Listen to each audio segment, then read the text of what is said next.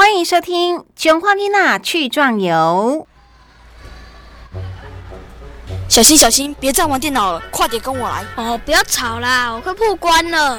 哎呦，还破什么关？《囧花丽娜去壮游》广播节目要播出了，在哪里？在哪里？打开收音机你就知道了。由文化部影视及流行音乐产业局补助，国声广播公司制播《囧花丽娜去壮游》节目。周六上午七点到八点，周日上午十点到十一点，AM 八一零千赫播出。也没小主播共同主持，欢迎收听。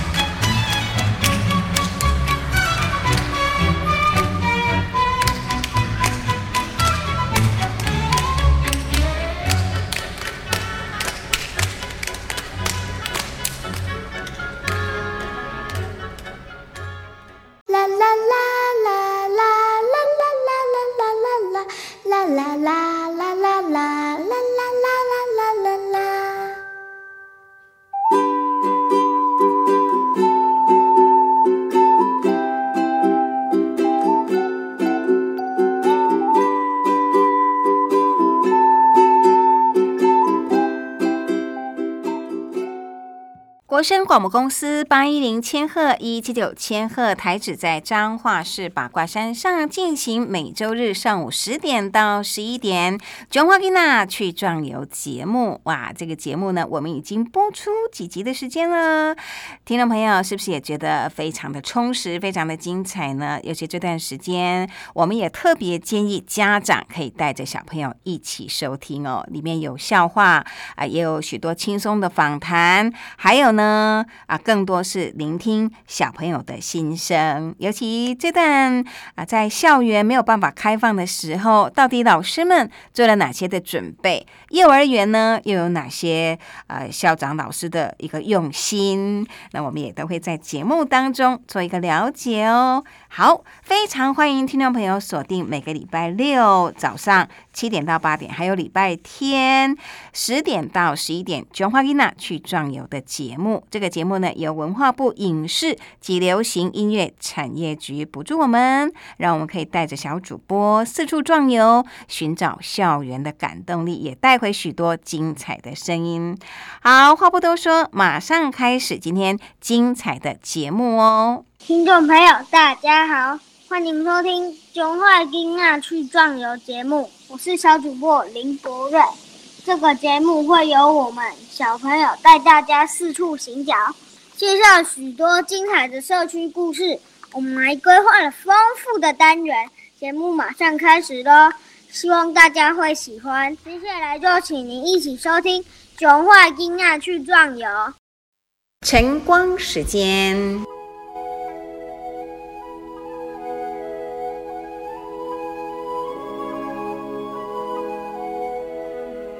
传达爱与分享的山区指引路牌。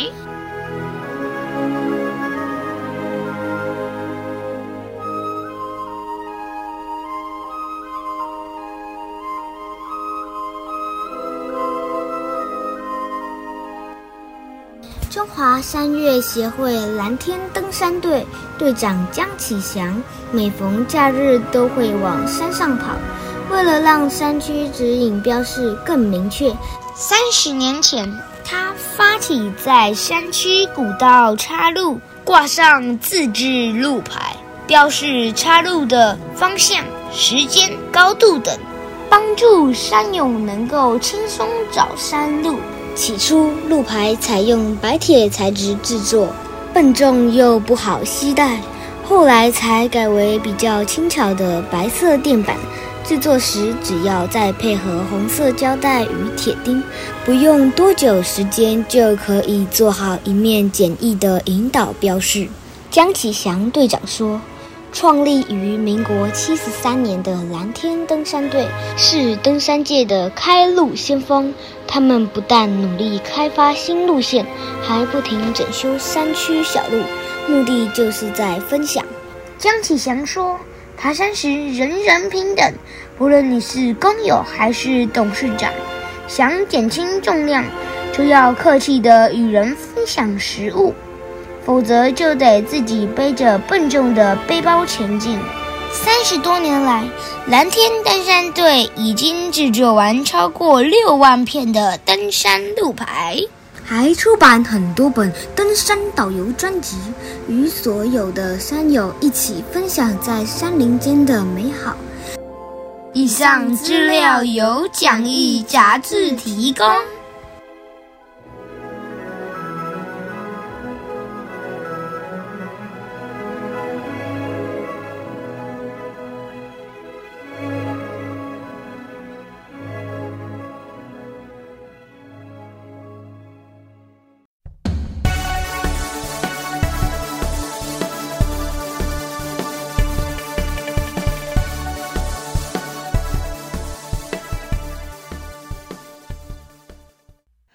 这首歌曲是大山为我挪开。每个礼拜天上午十点到十一点，卷花音娜去壮游节目，我是叶梅。在节目当中，绘画身为郭子老师带小朋友四处壮游。今天呢，我们继续要寻找校园感动力，要来访问海普国小的校长施荣新以及幼儿园的主任叶秀玲老师。叶秀玲主任来跟我们分享他们如何在防疫的时候推出了家长、小孩子都很喜欢的防疫教学包哦！马上进行今天卷化囡娜去壮游精彩的访谈。中华囡娜去壮游。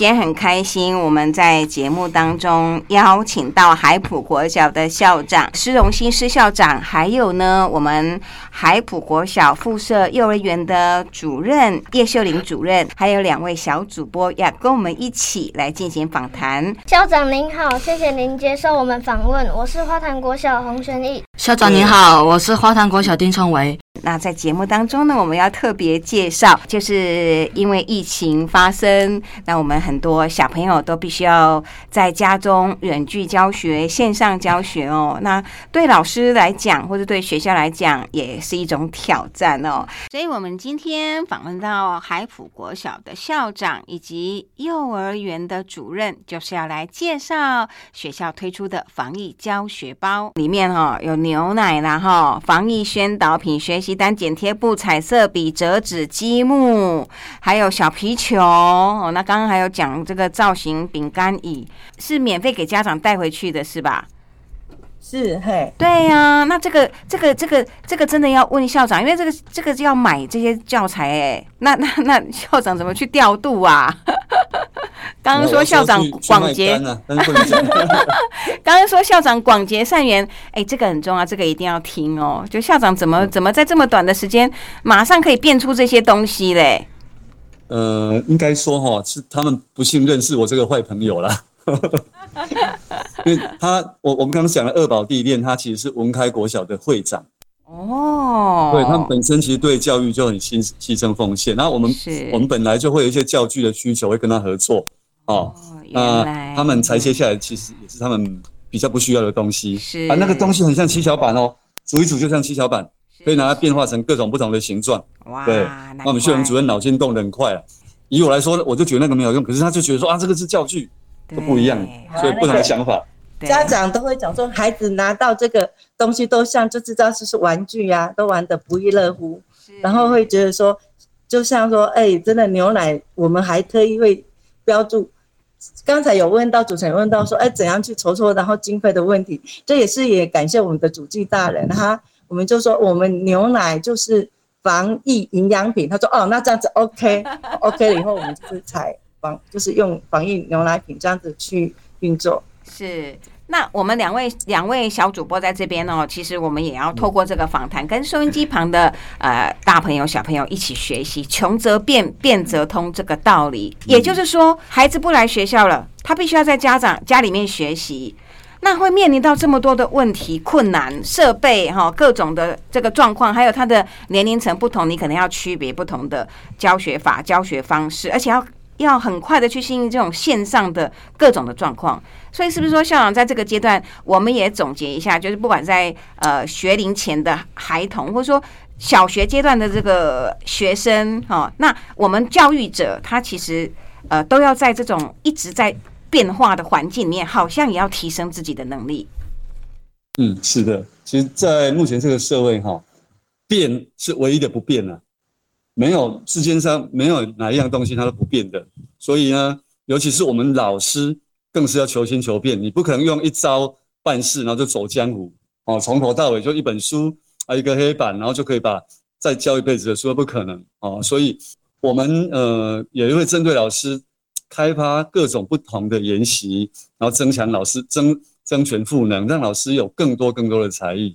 尤其目前你看，最近变化的有够大哦，然后每一个老师随时随时随地都要拿出好几把刷子来，不然没办法呃收服这些学生啊。不能一招半式走天涯的啦哈。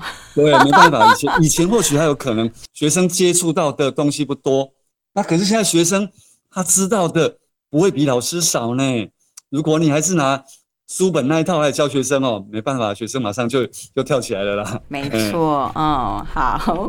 那讲到才艺哦，哎，我们我们我们换换一下话题哦，因为在这个推这个幼儿防疫教学包啦，或者说我们分享这段疫情期间啊大家的这个教学的现况的时候，也会发现，如果你在这个当下你有一项才能或是兴趣，哎，你就不会无聊了嘞。这时候就发现你有一项兴趣是很重要的。接下来啊，我们。就要请轩逸提问了哦，轩逸，我们都有看到校长 PO 的什么影片嘛，对不对？你描述一下，你看到那个影片的时候，你有什么感觉？影片的内容就是在讲一些什么国小参加音乐比赛，然后得名这样。对，然后校长还有表演他的才艺是什么？萨克斯风。萨克斯风，那有没有觉得很神奇？很厉害，很厉害哦。好，那这个时候接下来你要问校长什么问题？那个海普国小好像很多同学都会学习乐器，请问校长是不是和您喜欢乐器有关呢？谢谢轩逸嘛哈，轩逸谢谢你提这个问题。之前我我有听过一句话很有趣，他说哈，痒要自己抓，好要别人夸。可是我不敢说是我的功劳，因为呃海普国小的国乐团是二十年前就有了，基本上从海普国小毕业出去的孩子，每一个人都随便上手哦，就是呃就好几样乐器都没问题。我有个朋友来到。海普国小，然后看到那个小朋友在那个乐器前面在那边，呃，随时在这边摸来摸去，摸来摸去，突然就就呃就演奏出一首歌来，然后觉得好神奇，怎么海普国小的小朋友们看起来都不经意，然后每个人都是都哦都那个身手都那么厉害，对我就说我们我们国小真的是卧虎藏龙，每个小朋友乐器拿出来，呃一展现都是街头艺人等级的。我觉得我来到海普国两年多，给大家比较不一样的是，我让孩子。学了这些才艺以后，有个地方可以去展现，让他们能够敢出来展现。因为过去我们的教育比较，呃，矮板一点，比较呆板一点，就学一学，然后就学了，就比赛的时候才拿出来用。可是我都觉得，这个这些才艺，不要只是呃放在自己的抽屉里面，或是关在学校里面啊。我们应该是要走出去，让更多人可以看到我们这个才艺。我们也可以借着这个才艺啊，嗯，到到我们的社区。哦，到我们的鹿港镇内，或者到其他地方，呃，去呃去表演，然后也去服务一些我们的社区的里面的呃爷爷爷奶奶，做一些公益，这个不错的。所以我就呃呃在假日或是晚上会征得，会会带着我们的孩子跟家长哦，不是只有孩子而已，家长跟孩子一起，我们就到社区里面去演奏给我们的阿公阿妈来听。我们会到呃。到公所，或是到我们的公会堂前面的广场，去让他们体验一下什么叫街头艺人。我就跟爸爸妈妈说，到了那边以后，你不要帮他们服务，让他们自己来，哎，让他们自己准备自己的伴奏。如果去我还帮他们准备伴奏，那那那他不叫街头艺人了，哦，就没永远没办法成长。哎，那我我是这个是我来到海普以后给大家比较不一样的地方。好，谢谢。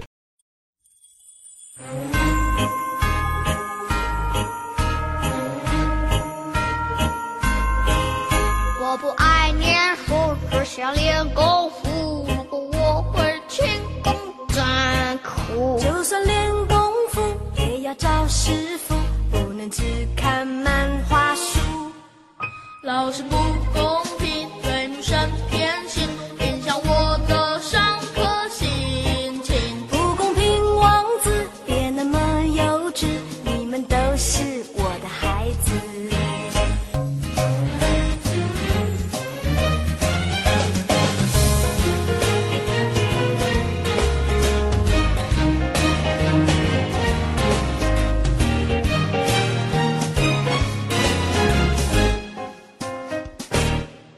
现在放暑假了，可是呢，呃，刚好这个防疫的过程哈也一个段落了啦哈，就好不容易到暑假期间哈。那我们在现场两位小主播也希望从这个校长跟主任的分享可以呃有所学习啦。那跟收音机旁的那个家长还有小朋友，如果在收听的话，哇，我们可以体会到现在的教育真的是很不一样哈。好，最后来重伟来换你提问题喽。最后我们想要请校长分享什么呢？我们知道现在少子化，但是学生学习还是会有程度不一的落差。请问校长和主任，您们的教育理念是什么？对同学有什么期许？好，谢谢崇伟。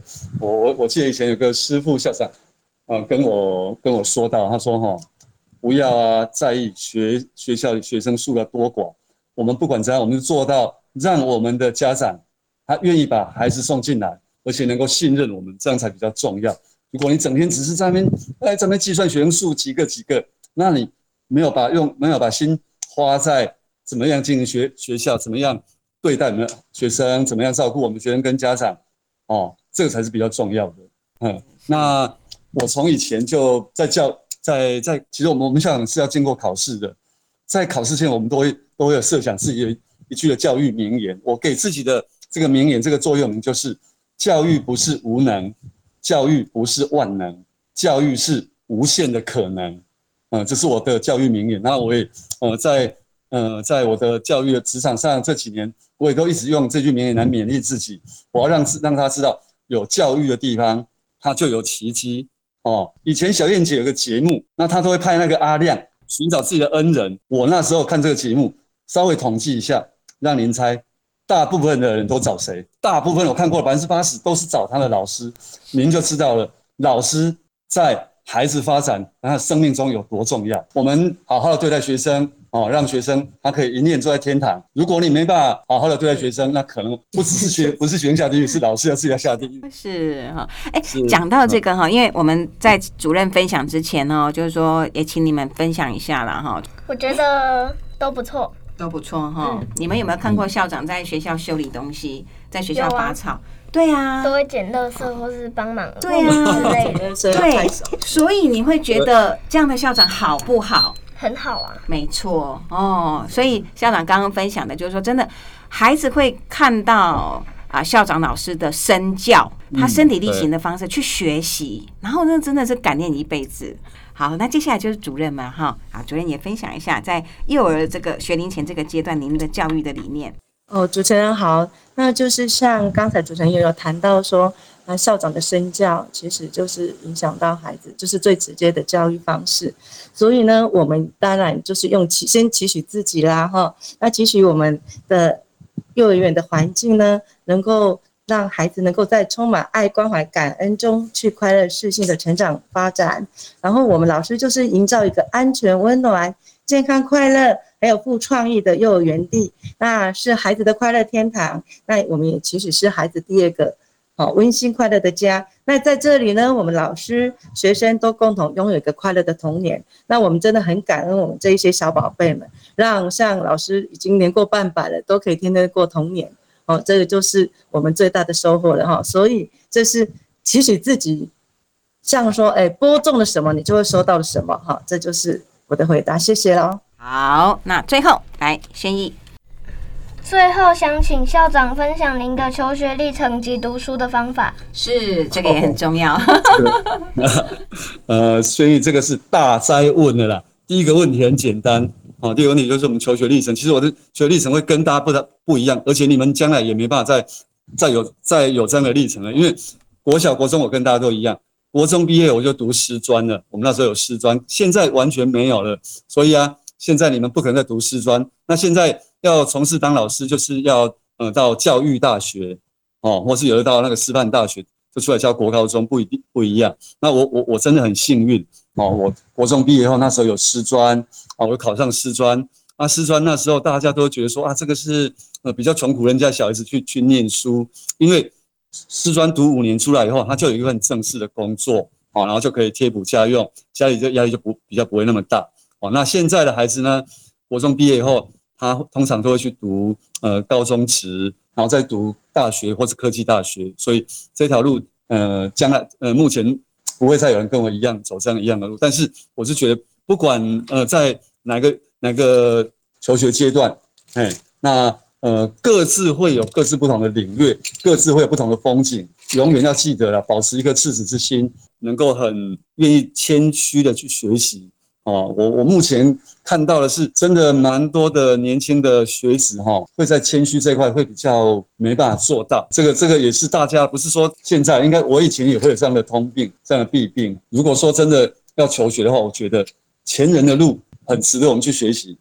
您看到一个好的老师，好好的跟他、跟他、跟他，呃，学习，好好跟他访问，拜托他，嗯，然后看着他怎么做，我们就怎么做，嗯，而不是只是看着同才我在那边，哎，玩什么我们就跟着去玩，这样当然就不行。我们不用讲的太多，太多那个读书的理论，读书理论有好多，真的不用。看到一个你喜欢的事情，好好的去学，然后。把它读通、学透，这比较重要。好哇，真的非常谢谢校长的分享哦。嗯，那我们节目时间也差不多了。谢谢校长跟主任今天接受我们的采访。好，那我们今天呢，再次谢谢我们校长跟主任。那校长有没有机会听到您的萨克斯风呢？校长有没有带乐器？我拿我的萨克斯风过来。哦，真的哦。然后我吹两两句。月亮代表我的心，您会吗？好，会会会会会，你们会吗？这两句就好了，然后你你们就唱就好了。好了，我到喽。哦，我先试个音好不好？有听到吗？有有有有有听到，嗯。好，预备。好，月亮代表我的心，哈。月亮代表我的心，预备来。好。你问我爱你有多深？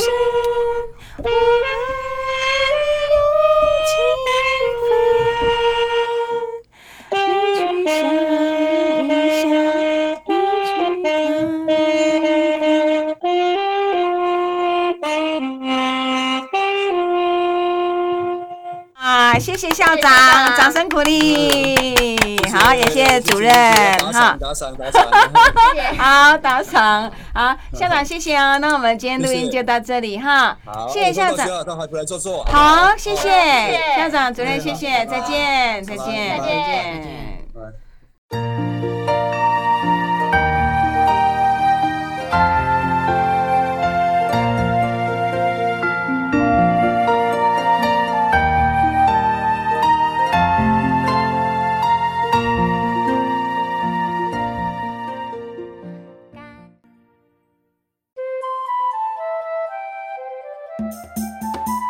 大家好，我要分享一道婆婆的私房料理——香菇鸡汤。婆婆会到市场买最嫩的鸡翅与鸡腿来做成鸡汤，煮完的时候还会提醒我，里面有你最喜欢的鸡翅，让我喝起来非常的软身又软胃。谢谢婆婆总是为家人做营养又健康的料理，谢谢你。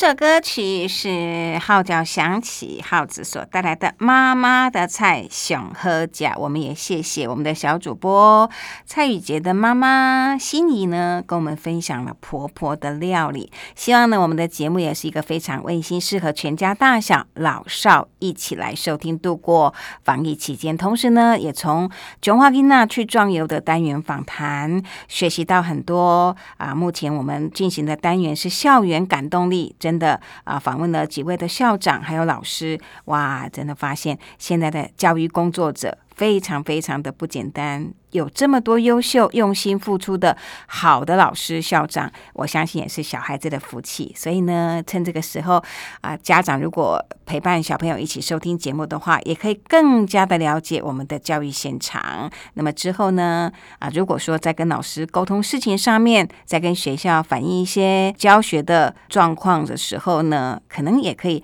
更加的包容，或者是以更不一样的在角度来看待校长、老师们为学生所做的用心。好，在节目继续，我们就要邀请娜娜老师来回答小朋友的问题喽。欢迎收听《谁来听我说》单元。谁来听我说？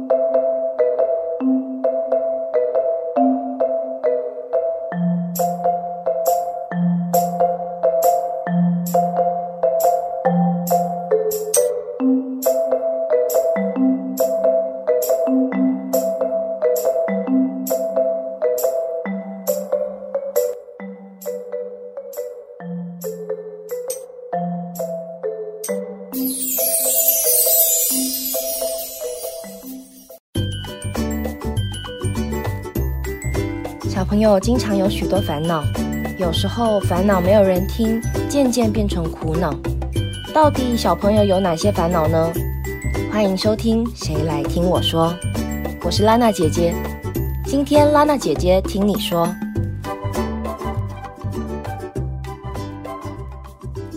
各位听众，你们好。今天比较特别，拉娜姐姐收到了花坛国小的学生家长的提问。疫情期间，小孩在家如何控制不沉迷三 C，安排室内健康的活动？我们来到了大人小孩都在玩手机的时代，又碰上疫情期间不能出门玩，连上班上课都要对着电脑，对小朋友或大朋友来说都有一定的负面影响。可是用命令式的方式还是讲不听，怎么办？不准玩，为什么？因为我说了算。这样的命令式发言不是沟通。对我们都知道，沉迷三 C 对任何人都是不好的，不只有小孩哦，大人也是。可是沟通的重点不在控制，而是在于我们有没有真的听见孩子的想法和意见。因为他可能不知道，如果不玩手机还可以做什么，那没事做就会很无聊啊。又或者同学都会玩某款游戏，我玩不好的话会很落伍呢。而且他们讲的话题我又会听不懂。爸爸妈妈知道他们平常都在玩什么游戏吗？是不是可以试着问问看，为什么那么好玩？还是我也可以一起玩玩看？先试着踏出第一步，了解孩子，而不是站在孩子的对面否定他，命令他过来自己这一边。那我们可不可以讨论出一个玩手游的规则？比如说，做完该做的事才能玩，每次可以玩多久？我不能玩的时候，大人可不可以也不玩手机？可不可以多陪陪我玩？一起讨论看看，真心的让孩子感受到自己的意见被尊重，自己的感受被理解。以前拉娜姐姐小的时候还没有手机，我的爸爸就会跟我们一起玩好多游戏哦，跳格子啦，传球啦，还会玩一种游戏叫不可能任务。我爸爸在家里放了很多散落的椅子，贴上交错的缎带，形成障碍，让我跟弟弟一起跨越障碍，真的很好玩哦。现在不能出门运动，更重要的是要想办法多动动身体。我们在室内也会一起画画，一起看故事书，玩扮演游戏，一起做美劳 DIY，一起玩桌游，一起下厨，一起做家务。网络上也都可以找得到很多可以在家里互动的活动。只要爸爸妈妈抱着游戏的心态，所有东西都可以变成游戏。每个人喜欢的事情都不一样，或许爸爸妈妈可以从问问孩子他想要玩什么开始。其实小朋友更想要的是爸爸妈妈的陪伴。就像对我来说，一起同乐比什么事情都来得开心。玩游戏不是坏事，自己埋头在虚拟的世界里面。不关心外面的世界比较可怕，全家人不聊天，只跟自己玩手机更可怕。我想许多爸爸妈妈在家上班还要顾小孩，已经够头痛了，不如趁这个时段，在家里一起相处的时间，好好了解。